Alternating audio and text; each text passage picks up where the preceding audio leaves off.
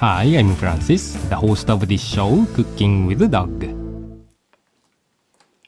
こんにちは。今日はカルボナーラを少しアレンジしたものを作ります。卵が固まらないように気をつけます。First, slice the chunk of the bacon into 7mm square strips. This is a cut from the belly or side of the pork and also known as slab bacon. Next, combine the whole egg, grated parmesan cheese, milk, and black pepper.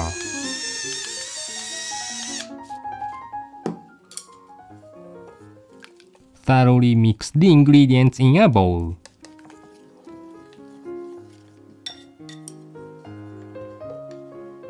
Now, place the crushed garlic into a pan and pour in the extra virgin olive oil.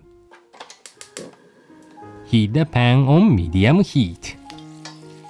When it begins to sizzle, reduce the heat to low and saute the garlic until aromatic.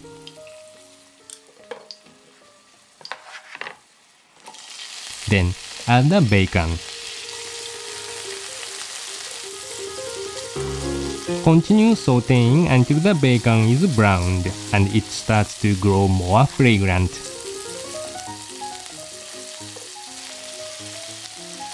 Now pour in the white wine and swirl the pan.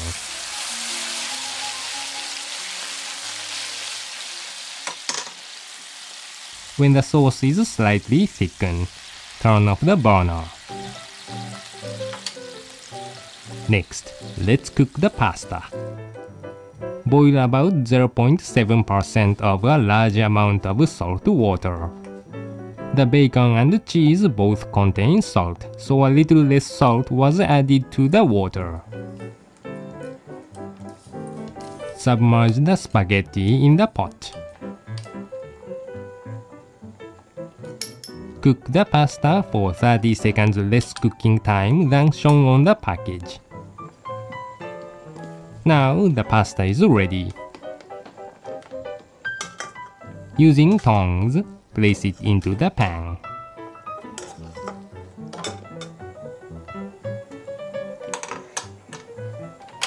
Turn off the burner and begin heating the pan again.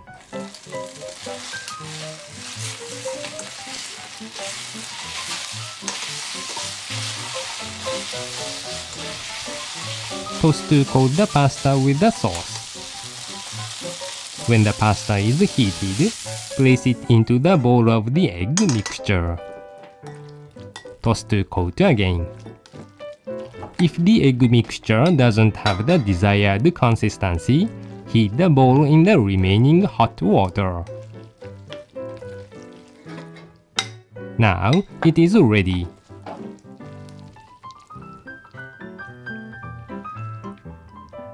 Place the carbonara onto a plate.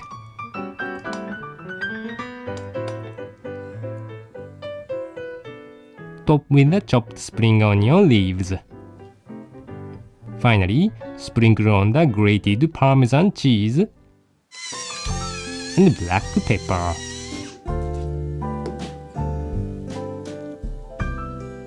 If you like a richer version of the carbonara, use whipping cream and egg yolks instead of the milk and the whole egg. 卵、チーズ、ベーコンにピリッと黒胡椒が効いて美味しいですね。